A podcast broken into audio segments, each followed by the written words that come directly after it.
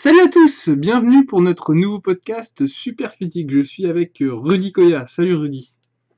Salut Julien, alors je voulais te remercier parce qu'aujourd'hui j'ai vu que tu t'es coiffé pour ce podcast. C'est vraiment incroyable. Merci à toi de cet effort pour la coupe de cheveux. Euh, Ils sont, bon, tom- rapide. Ils sont tombés parce que j'ai des carences alimentaires. Ben, c'est exactement ce que tu m'as dit. D'ailleurs que tu buvais un verre de lait par jour pour euh, lutter contre les carences et que ça ne marchait pas justement. Non, pas un, pas un verre de, de lait par jour, un verre de lait par repas. Donc trois verres de lait par jour. Il faut au moins trois produits laitiers par jour pour être en bonne santé. Ah, c'est donc pour ça que tu es un peu blanc. Exactement. C'est la blancheur de la pureté. Alors, rapidement, le tour de l'actualité. Euh, pour ceux qui suivent les réseaux, et notamment notre Facebook Superphysique, vous avez pu voir que nous avons rentré enfin de la glycine, car Julien euh, vantait les mérites de la glycine dans son livre Paléonutrition. Et donc, on se battait depuis des mois pour en avoir sur la boutique, et c'est donc chose faite. Cool. Et on a aussi maintenant des flocons d'avoine en poudre également, euh, bien pratique. Donc voilà, c'est deux petites nouveautés euh, sur la boutique, on est assez content, surtout de la glycine. Car je sens que Alexandre va devenir énorme. Et Bah, sec. On va C'est enfin, pou- c'est marqué dans Paléonutrition. on va enfin pouvoir en avoir euh, en France. Euh, deuxième actualité, euh, pareil, j'en ai parlé sur les réseaux. Alexandre K de la team Super Physique, le plus fort d'entre nous, qui a fait 200 au coucher sans matériel, à moins de 100 kg de poids de corps, va animer une rubrique chaque semaine sur le site où il proposera une sorte de parodie de sketch, pour l'instant en rapport avec la musculation, sur ce qu'il a vécu pendant près de 10 ans en tant que coach euh, au Club Med Gym. Donc on a déjà mis une de ses vidéos sur les réseaux. Et euh, dès fin de semaine, une nouvelle vidéo sortira. Et donc sera relayée sur Superphysique chaque semaine, un peu à la manière des podcasts. Mais ce coup-ci, il n'y aura que Alex. Et comme vous verrez, c'est un très bon acteur. Et je sens qu'on va, on va bien se marrer. C'est vrai, c'est un bon acteur. J'espère qu'on le verra tout nu. hein. Ah non. non, mais je sais qu'on va rigoler. Il va montrer les, les prochains sujets. Et ça va être vraiment des caricatures, des parodies de ce qui se passe vraiment. Euh, donc pour ceux qui sont dans le milieu de la muscu, ça va vous parler. Donc euh, n'hésitez pas à vous abonner à sa chaîne, ça va l'encourager euh, à faire encore plus de sketchs. Et en tout cas, ouais, c'est assez drôle. Question diététique, Julien.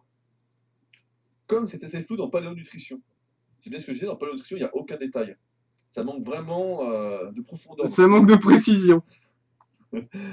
Les laits de chèvre ou de brebis peuvent-ils servir d'alternative au lait de vache? Ou sont-ils tout aussi nocifs? Et du coup, quel lait donner à un bébé qui ne veut plus téter mais qui n'a pas encore fait ses dents pour pouvoir manger du solide? Je comprends pas bien le rapport d'ailleurs entre les deux questions là pour le coup. Euh, Je pense qu'il n'y en a pas. Euh, alors pour la première partie de la question, il est vrai qu'il y a assez peu d'études sur euh, les vertus ou les méfaits des laits de chèvre ou de brebis. Euh, concrètement, euh, effectivement, les, les- substances potentiellement nocives qu'il y a dans, dans le lait, dont je parle dans Paléonutrition, comme par exemple l'insuline bovine ou euh, les casomorphines, etc., ne sont pas présentes dans les laits de chèvre ou de brebis. Donc peut-être qu'il en existe des, enfin, il en existe d'ailleurs des substances analogues, mais est-ce qu'elles ont un effet comparable? C'est difficile à dire. En revanche, il y a des problématiques liées aux produits laitiers qui sont, qui sont retrouvées quel que soit le type de, de lait animal, en fait, et notamment pour les produits de chèvre et de brebis, c'est la teneur très élevée en calcium, qui, on le sait, euh, aujourd'hui, enfin, qui à mon avis, et selon certaines études, problématique dans le sens où ça représente un apport très élevé en calcium, malgré qu'aujourd'hui, euh, on, fasse la promotion d'apports très élevés en, calcium, il n'y a pas de consensus pour dire qu'il faille euh, avoir un apport en calcium aussi élevé. Et les apports élevés en calcium posent des problèmes, comme par exemple bloquer l'absorption du fer, l'absorption du magnésium, du zinc. Donc, euh, les gens qui consomment beaucoup de produits laitiers peuvent développer euh, des carences euh, indirectement. Donc, du coup, pas forcément une bonne chose. Et là, le problème n'est pas résolu en prenant des produits de chèvre ou de brebis. Donc, j'y suis pas particulièrement favorable. Si on veut manger paléo, en plus, c'est effectivement pas paléo. Donc, donc euh, voilà, après, euh, je pense que si on n'a pas de problème de santé euh, lié aux produits laitiers, eh bien on peut très bien s'autoriser occasionnellement un petit peu de fromage de chèvre, un petit peu de fromage de brebis, voilà, c'est pas forcément grave, mais il faut que ça reste occasionnel quand même. J'ai d'ailleurs appris que tu mangeais du fromage un peu dans ta diète, Julien. Pas du tout.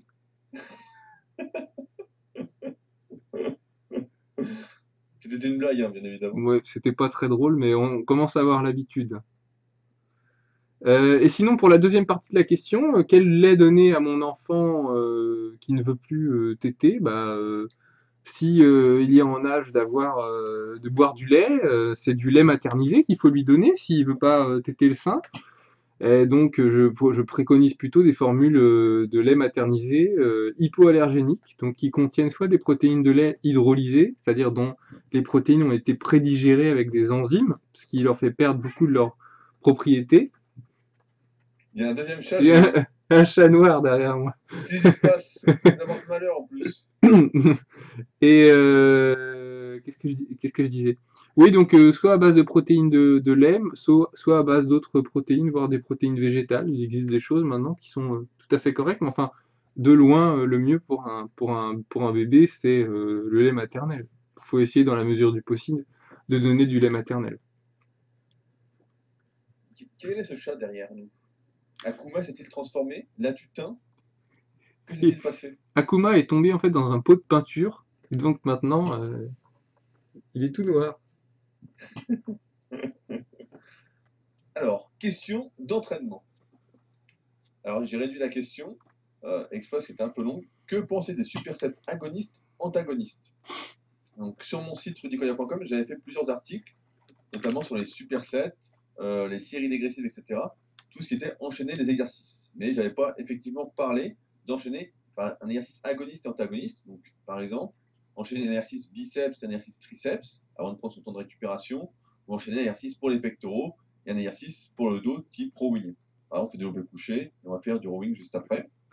Donc, qu'en penser Si on parle dans une optique de prise de muscle, comme d'habitude, euh, je pense que ceux qui me connaissent le savent déjà, qui nous suivent, je ne suis pas pour.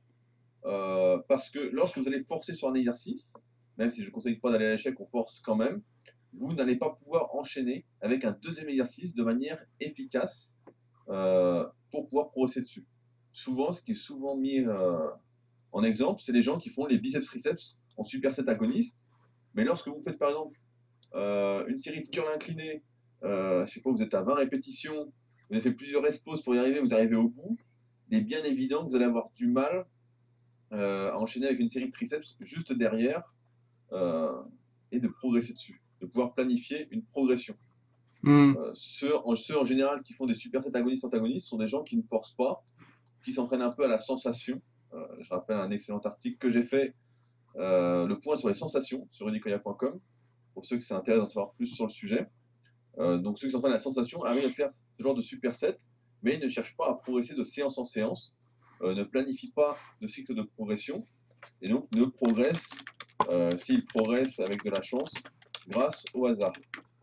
Donc si vous forcez sur un exercice, vous n'allez pas pouvoir enchaîner le deuxième exercice euh, pour un autre muscle juste après. Déjà, rien que pour le même muscle, c'est pas ce que je vous conseillais. Je conseillais par exemple, je sais plus, j'ai bah, pas encore publié cet article-là, c'est pour ça. C'est l'article qui sort dimanche sur la pré-fatigue que j'ai déjà écrit. Vous verrez mon avis sur le sujet dès dimanche. Julien, est-ce que tu fais des supersets agonistes antagonistes? En ce moment, je fais absolument rien du tout parce que j'ai pas du tout le temps de faire du sport, c'est horrible. Que je suis en plein dans tout un tas de, de, problématiques. Ah, c'est marrant, je croyais que tu avais pris un peu des épaules. Euh, ça m'étonnerait. c'est vrai que ça fait longtemps que j'ai pas eu de posing avant le podcast. Eh ouais. ouais. Je me souviens que quand Julien faisait un peu de muscu, avant chaque podcast, j'avais le droit à une sorte de posing dans tous les sens où il se débattait. Euh, c'était digne d'Olympia. Maintenant, j'ai plus, plus, rien. je pense que tu n'auras pas le droit à un nouveau posing avant au moins début 2015. Au Maintenant, j'ai le droit à la tête d'Akuma en gros plan avant d'attaquer. C'est vrai. C'est vrai. Alors, Julien, quels sont les effets d'une diète trop riche en bonne graisse, acides gras mono et polyinsaturés J'ai lu quelque part qu'il fallait entre 0,8 g et 1,2 g de graisse par kilo par jour, et que parmi cette quantité, il fallait 10% d'acide gras saturé et 90% d'acide gras non saturé. Cette quantité est-elle vraie et est-ce les bonnes proportions?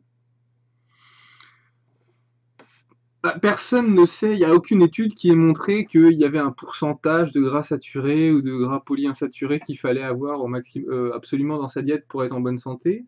Et puis les, études sur les populations euh, qu'on peut considérer comme en bonne santé ou comme ayant une longévité appréciable. Alors par exemple, comme ayant une longévité appréciable, on va dire au, pif, euh, Okinawa, l'île d'Okinawa, euh, les, habitants qui mangent, qui vivaient traditionnellement euh, sont parmi la population où il y a le plus de centenaires au monde et de super centenaires aussi. Les per- super centenaires, c'est ceux De qui ont plus. super centenaire Et super centenaires, c'est ceux qui ont plus de 110 ans, redit. C'est vrai? Oui. C'est-. Là où il y a le plus de super centenaires au monde, c'est sur l'île d'Okinawa. Et, euh, et on peut aussi s'attarder sur d'autres populations euh, qui sont celles des chasseurs-cueilleurs, notamment euh, des Kitawan en Papouasie-Nouvelle-Guinée, où là par contre ils vivent comme à l'époque des chasseurs-cueilleurs, donc ils n'ont pas du tout d'électricité, ils n'ont pas de, euh, de médecine, ils n'ont rien, euh, pas d'hygiène moderne, enfin des conditions de vie plus, difficiles quand même euh, où, il y a pas mal de, personnes âgées qui, atteignent la même espérance de vie que, chez nous. Chez eux, chez eux, il y a un apport en graisse saturée qui est plutôt élevé parce qu'ils consomment beaucoup de noix de coco, alors que en ce qui concerne Okinawa, l'apport en graisse saturée est plutôt faible. Donc, euh, et l'apport en graisse dans son enfant est plutôt faible là-bas aussi. Donc il n'y a pas de, chiffre absolu. En fait, on peut s'adapter à différents euh, types d'alimentation, euh, euh, probablement avec de bons résultats sur la santé. Simplement, il y a des, des grandes règles euh, qui sont communes, mais la quantité de graisse et en particulier la répartition des gras saturés et des polyinsaturés n'en font pas partie. Euh, ce qu'il y a, c'est que euh, non, bah ouais, c'est tout ce que je peux dire. Je suis désolé. Oh, oh, ça sent le sketch de Georges 05 avec le petit bruit. Ça fait longtemps qu'il en a pas fait, non, Georges 05? Si, parce que je te les montre pas, mais il arrête Ah bon? pas. Bah faut me les montrer. La semaine prochaine, bah, je te montre après le podcast. Il faut qu'ils viennent sur. Facebook parce que moi j'aimerais bien les voir. C'est sur Instagram. C'est Georges05SP pour ceux qui s'intéressent de s'abonner. Et il fait des petites vidéos parodies euh, des podcasts. Euh, on a eu le droit à une la semaine dernière qui était assez drôle. Moi je n'ai pas, euh, Instagram. je n'ai pas Instagram. Bah ouais, mais t'es un peu vieux pour ça, c'est pour ça. Comme tu es presque super Ouais. centenaire. Bah ouais. Bon, pour l'instant, t'es su- super vénesson, mais euh, bientôt super centenaire. C'est pas mal. Alors, question d'entraînement. Que penses-tu de l'entraînement de type power building quand on veut à la fois être très fort et musclé Vaut-il mieux dans ce cas privilégier une répartition au mouvement, comme au powerlifting? Par exemple, lundi, développé couché force et assistance avec suffisamment de volume intensité pour prendre de la masse, ou au muscle, exemple, lundi, pec, biceps avec du développé couché lourd et autres exercices pour les pectoraux, et ensuite traction, supination, lestée lourde et autres exercices pour les biceps. Euh, J'ai envie de dire que le power building, c'est c'est euh, celui qui pour moi qui représente le plus ce- cette chose-là, c'est Mike O'Hearn, c'est un, un culturiste américain qui sans arrêt met ce mot-là sur ses publications et qui est donc à la fois très très fort, s'entraîne un peu comme un powerlifter et qu'on voit très rarement faire de séries longues, en tout cas sur Instagram, mais surtout des trucs euh, en série proche du maxi. Mais donc c'est un peu exactement ce qu'on fait aussi également sur Superphysique, où avec le club Superphysique, on essaye, euh, et comme on l'a bien vu de manière naturelle, que les performances en série mi-longue étaient quand même très corrélées, voire complètement corrélées au physique qu'on abordait. En gros, c'est ce que je dis souvent sur Club Superphysique, si vous êtes du niveau légende sur toutes les performances, vous allez avoir un sacré physique. Euh, c'est impossible d'être tout maigre. Après, il est possible, suivant la morphologie, certains vont être avantagés ou non, d'être très fort sur un exercice parce que vous êtes avantagé et que cela ne vous donne pas un physique euh, musclé parce que sur les autres exercices, ça ne suit pas. Euh, c'est d'ailleurs dans l'article Muscle et force sur Superphysique que j'en avais parlé. Si vous êtes fort sur une multitude d'exercices, sur un ensemble d'exercices, sur vraiment une grosse quantité d'exercices, fort en série mi-longue, c'est-à-dire en série par exemple de 10 répétitions, eh bien vous allez avoir le physique de haute performance à condition que ceci soit évidemment bien exécuté. Donc après, la question c'est est-ce qu'on fait du power building pour faire des compétitions de force athlétique? Et dans ce cas-là, ben, on va plus s'entraîner comme un powerlifter, comme le dit l'internaute, avec du un jour par exemple le DC force plus assistance pour les coucher euh, pour la force, par exemple hors saison où on va essayer de faire un peu plus de muscles, etc. Ou alors, si on ne fait pas de compétition de powerlifting, dans ce cas-là, je ne vois pas l'intérêt de s'entraîner euh, par mouvement, mais plus dans une répartition type, comme on conseille sur Superphysique, euh, et de progresser sur l'ensemble de ces exercices, euh, si le but est de devenir euh, aussi musclé que ses performances peuvent le laisser présager. N'est-ce pas, Julien? Oui, je suis d'accord. Qu'est-ce que tu fais? Je réponds à un message très urgent. Donc voilà, le power building, après, tout dépend euh, dans quel but on le fait. Pour la compétition, euh, on va raisonner par mouvement, s'entraîner comme un powerlifter, et si on le fait pour soi, euh, je conseille plus de s'entraîner. Ah, Akuma il, nous a, il nous a fait un petit passage. Et donc voilà, si on s'entraîne euh, sans compétition, je conseille plus de le faire par muscle et de s'entraîner euh, de façon normale, comme on connaît sur Superphysique, avec tous les cycles qu'on a mis en exemple. Euh, et ça va progresser petit à petit sur les performances et en même temps sur le physique. Ça n'existe de toute façon pas euh, quelqu'un de très faible et de très musclé euh, de manière naturelle. Ce produit. À part Rudy Koya. Bah, ça doit être ça. à toi aussi, Julien, parce que tu es très très fort, on m'a dit, notamment au développé couché, puis ça, se voit pas trop. Non, non, moi, ma- Parce que morphologiquement, t'es fait pour en plus. exactement. Je suis plutôt. euh, Déjà, je suis plutôt, comment dire, euh, à la base, euh, je suis assez fort de base. J'ai jamais eu trop besoin de cultiver cet aspect-là. Donc, ma première séance, je faisais des séries de 20 à 100 kg développé couché. Donc, normal, quoi. Ouais, normal, un bon début. J'avais lu d'ailleurs d'ailleurs à l'époque, quand Cutler avait fait un de ses premiers DVD, euh, le mec disait qu'il avait fait 140 kg de couché la première fois qu'il en avait fait. C'est vrai? Ouais, bon, on croit pas trop, mais euh, qu'ils ont pris pour des cons, mais. euh, Et voilà, ouais, le power building, en gros, on pas de compétition, c'est en fait c'est l'entraînement qu'on recommande tout le temps sur Superphysique, un entraînement où on progresse et on a, le- on a le physique de ses performances. Ouais. Après, bah, évidemment, chaque personne, suivant sa morphologie, son système nerveux, etc., euh, aura son propre niveau de force, son propre niveau musculaire corrélé euh, à ce dernier. C'est pourquoi on ne compare pas deux individus entre eux euh, et que c'est n'importe quoi, comme j'aime à le répéter dans de nombreux articles. J- Julien, C'est moi. c'est Rudy, salut Julien. Je résume un peu mon parcours avant de poser mes questions. J'ai 17 ans, je pèse 65 kg, je pratique la musculation en salle depuis un an à la fréquence de 4 entraînements d'environ 1h30 par semaine. Je suis maçon depuis un an aussi et je travaille 42 heures par semaine. Mes entraînements ont donc lieu après ma journée de travail. Durant cette année, j'ai progressé légèrement. Mon objectif durant cette année était de prendre de la masse. Or, malgré l'utilisation de gainer, je n'ai pris que 3 kilos en un an.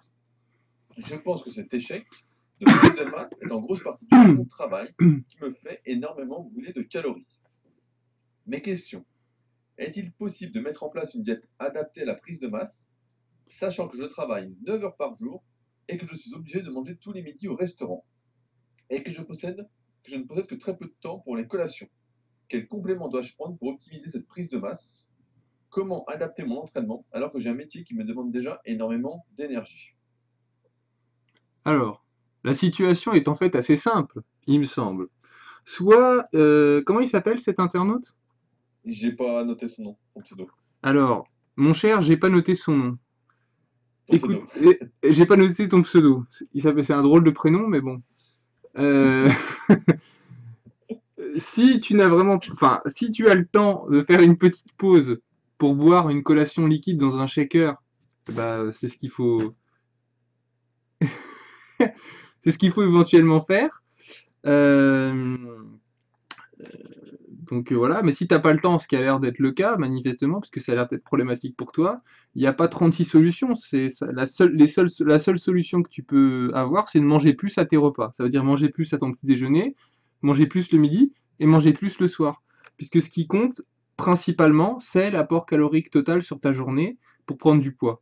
Donc euh, la manière dont tu répartis l'énergie, euh, c'est important, mais secondaire malgré tout. Donc euh, tu progresseras et si tu arrives à augmenter tes calories euh, dans ta journée, euh, voilà. hein. Non, mais excellente réponse, Julien. Quel complément dois-je prendre pour optimiser cette prise de masse? Euh, bah, je sais pas si c'est des S'il parle de compléments pour gagner du poids, bah là, je vois pas trop. Je vois pas trop euh, quel complément. Toi, tu comprends quoi dans la question, Rudy? Ah, je comprends euh, comme le gainer qu'il avait pris en fait. Est-ce qu'il doit prendre du gainer? Mais c'est assez. Sa question est assez. Euh... Bah, sur Superphysique, tu vends des, des, des trucs, ben, des... des, des flocons d'avoine en poudre depuis très peu de temps, Donc, on peut faire des gainers assez sains, alors euh, avec euh, donc des flocons d'avoine en poudre et puis euh, des protéines. Bah alors ça dépend euh, si euh, il est plutôt, euh, il veut plutôt manger paléo ou pas. Mais alors il y a des protéines de chanvre qu'il peut mélanger. J'ai, ça doit, ça doit peut-être pas être mauvais la protéine de chanvre mélangée à l'avoine d'ailleurs. Ben, je sais pas, j'ai un élève justement qui, a, qui est j'entends à ma salle qui vient de commander la protéine de chanvre nature. Je lui avais D'accord. donné euh, un truc choco, un truc vanille, il m'a dit c'est super bien. Et là, il a voulu tenter le diable. Et je crois qu'il recevait ça aujourd'hui. D'accord. Donc, donc je, nous allons faire le test. D'accord. Mais sinon, euh, voilà, et sinon, si euh, il s'en fiche de- du type de protéine qu'il qui, qui veut manger, bah, il y a la protéine d'œuf, la protéine euh, de lait, euh, voilà. Puis comme on l'a vu récemment, là, euh, aujourd'hui, qu'une étude a montré que boire des, manger des produits laitiers augmentait la mortalité, hein. C'est pas une bonne nouvelle pour le commerce, ça, Rudy. Ben non, mais moi en plus, j'ai prévu de devenir super centenaire. Ouais, Donc, c'est mal parti. Ouais. Comment je vais faire? Bah, je sais pas, tu vas. Parce que j'en ai, déjà trop pris, là. moi, quand j'étais gamin, c'est un litre de lait par jour. Ah oui, bah moi aussi, remarque, hein, tu sais. euh. Mais Ah, c'est ah, c'est pour ça que c'était les eaux costauds, alors. C'est pour ça que j'ai les os costauds, tout à fait. Je réponds à la dernière partie de la, la question. Comment adapter mon entraînement alors que j'ai un métier qui me demande déjà énormément d'énergie? Alors dans ce cas-là, on en a déjà parlé. Lorsqu'on a un métier très physique qui fatigue énormément, et on en a parlé même la semaine dernière avec le nombre d'exercices à faire par muscle, euh, on va commencer à s'entraîner en faisant moins de volume d'entraînement, moins de séries, moins d'exercices par muscle que les entraînements habituels, car on a déjà une récupération qui est entamée par notre travail. Donc on va commencer par en faire moins, voir si on progresse déjà avec cette base de minimum et monter petit à petit si on ne progresse pas. Mais vraiment petit à petit, par exemple, rajouter une série par-ci, une série par-là, etc. Mais encore une fois, le bon repère, c'est de voir si on progresse bien à chaque entraînement. Euh, faire deux ou trois fois le même entraînement sans aucun progrès est une erreur. Julien est. Julien, tu travailles à la FPA maintenant. Un petit peu. Donc voilà, quand on a un métier physique, on en fait moins. On n'essaye pas de copier l'entraînement des autres, on se fait son entraînement individuel, comme je m'avais répété, un entraînement personnalisé, c'est un entraînement que le voisin, euh, si ça marche, c'est un coup de bol. Donc on en fait moins que ce qui existe déjà, ce qu'on propose habituellement, et on voit si on progresse comme ça. Et si on progresse pas, euh, en en faisant déjà très peu, vaut démarrer toujours un peu en dessous, euh, en faire toujours un peu moins qu'un peu trop, si on veut progresser et qu'on a un métier physique, et monter petit à petit si on ne progresse pas. Voilà ce que je recommanderais. J'ai sélectionné une petite dernière question pour la fin parce qu'elle me plaisait et parce que je suis en train d'écrire justement là-dessus euh, une nouvelle formation qui sortira bientôt, qui sera exceptionnelle comme d'habitude. Super mollet. Exact, super tibia. Comment augmenter votre densité osseuse et justement, grâce à ton article, j'ai proposé de boire un verre de lait trois fois par jour. D'accord. Alors, je fais la, la vraie question.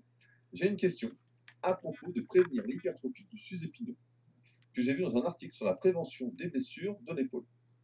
Cet article recommande de changer l'exécution des élévations latérales afin d'éviter le frottement sus-épineux acromion. En effet, il recommande de, ne pas partir avec l'haltère le long du corps ou de changer et de passer à une poulie basse à genoux. Cependant, il n'est pas illustré, donc j'ai un peu de mal à visualiser, cela. Qu'en penses-tu? Est-ce bon pour la prévention? Pourrais-tu éventuellement illustrer Merci au passage, vous faites du super boulot, continuez comme ça. Alors, je réponds euh, en plusieurs étapes. Euh, le sus-épineux, c'est un petit muscle qui va passer ici. Et euh, en musculation, c'est un muscle qui est souvent traumatisé parce qu'on fait n'importe quoi. On privilégie souvent les rotateurs internes et on travaille très peu les rotateurs externes et encore moins les abaisseurs de l'omoplate. Donc, on a souvent l'épaule qui est un peu haute euh, et donc ça va comprimer justement le sus-épineux sur l'acromion qui va provoquer des douleurs. Donc, au développé couché, on va avoir mal et surtout, on va plus pouvoir faire de développé euh, au-dessus de la tête. On va avoir mal au développé incliné dès qu'on va hausser l'épaule.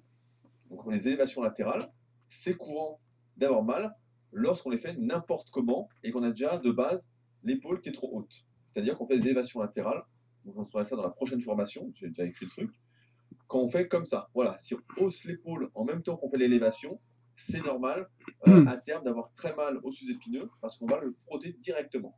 Donc quand on fait des élévations latérales, la première chose à faire pour ne pas avoir mal au sous-épineux, euh, c'est de ne pas hausser l'épaule, de bien la garder basse. Donc pour cela, il y a plusieurs choses à faire aussi. C'est de limiter l'amplitude haute. C'est-à-dire de ne pas monter trop haut lorsqu'on fait ces élévations latérales, parce que forcément, si je suis là, et d'un coup que je monte, forcément, l'épaule va s'élever dès que je dépasse le bras parallèle au sol. Donc ça, on évite aussi pour ne pas traumatiser le sus-épineux. Ensuite, il y a deux choses à faire pour avoir un sus-épineux en bonne santé. C'est un, lui garder une bonne souplesse. Donc là, c'est un étirement que je vais montrer euh, très prochainement en vidéo au Super Gym que je vais filmer. Euh, j'espère euh, avant la fin de l'année. Il y a un exercice à faire très simple qui permet de détendre le sus-épineux et d'abaisser l'épaule. Et enfin, la deuxième chose, il y a un muscle qui est abaisseur de l'omoplate qui s'appelle le trapèze inférieur, comme par hasard, que très peu travaillent bien, correctement, lorsqu'on fait par exemple les rowing à la poulie basse, ou n'importe quel rowing. Si on tire bien en arrière, en contractant bien et en serrant bien les omoplates, en amenant la barre, par exemple, rowing à la barre vers le bas du ventre, on va le travailler mais euh, généralement c'est mal fait. Les gens tirent sans serrer les omoplates, sans amener la barre vers le bas du ventre, font leur rowing, tout sauf comme il faut. Et donc il y a un deuxième, il y a un autre exercice qu'on peut faire. Dans ce cas-là, pour travailler le trapèze inférieur et baisser l'épaule, donc que le sous-épineux ne frotte plus sur l'acromion, c'est un exercice que montre Olivier Bollier euh, dans notre article sur Superphysique. Sauvez vos épaules. Ce sont des schreuils à la poulie euh, haute en fait, on va chercher à abaisser l'épaule et à travailler le trapèze inférieur. C'est un exercice qu'on peut faire euh, deux, trois fois par semaine, comme n'importe quel autre exercice, et chercher à progresser dessus. Donc, c'est aussi simple que ça. Euh, lorsqu'on a un sous-épineux assez souple, qu'on a le trapèze inférieur qui garde bien euh, l'épaule à la bonne hauteur, qu'on fait ses élévations latérales déjà correctement, sans hausser l'épaule, en limitant, il y en a un troisième, en limitant son amplitude pour ne pas monter trop haut. Déjà, dans ce cas-là, qu'on soit avec Alter ou pas, il y a très peu de chances qu'on se fasse mal au sus-épineux. Et si dans ce cas-là, on a encore mal, j'ai pas vu ça, tous ceux qui ont mal à l'épaule et qui fais faire ça à la salle euh, n'ont plus rien au bout de quelques semaines. Tu parles, et ils reviennent plus parce que tu les as tellement cassés, les mecs ils sont. Ils ont changé de sport. C'est des mecs qui sont pas élèves, mais euh, comme je viens, euh, guérir les pathologies, ça m'amuse un peu. Donc, euh, si vous avez encore mal, dans ce cas-là, effectivement, l'utilisation de la poulie peut être recommandée car l'effort est plus doux, moins traumatisant. Et dans ce cas-là, effectivement, on aura moins mal au dessus épineux si malgré tout ce que je viens de vous dire, vous avez déjà fait tout ça, vous avez encore mal. Mais normalement, euh, si vous renforcez bien le trapèze inférieur, une bonne souplesse du sous-épineux, vous faites correctement vos élévations latérales, très simplement sans hausser l'épaule, en bien basse, il n'y a aucune raison euh, d'avoir mal aux sous-épineux et qu'il frotte euh, sur l'acromion. Et ça, malheureusement, on ne le sait que lorsqu'on a mal et que c'est déjà, déjà trop tard. c'est vrai. D'ailleurs, Julien, c'est là que tu avais mal et que je t'ai montré l'étirement. Oui, c'est ce que je me suis en train de me souvenir. Je t'avais montré l'étirement magique. T'as vu? Ah vu comment je t'ai guéri J'ai fait une démonstration à Julien de l'étirement que je vais vous montrer et ça lui a guéri l'épaule. C'est vrai, je me souviens, j'avais oublié. Ça m'a quand même permis de remporter les championnats du monde. Bah euh, ouais, championnat du monde de dressage de chat. bon, sur ce, j'en profite pour. J'en profite pour signaler à nos amis internautes que. Rien. Je vous ai rien vous signaler. Et sur ce, je vous dis à la semaine prochaine. tu vas finir, tu vas finir.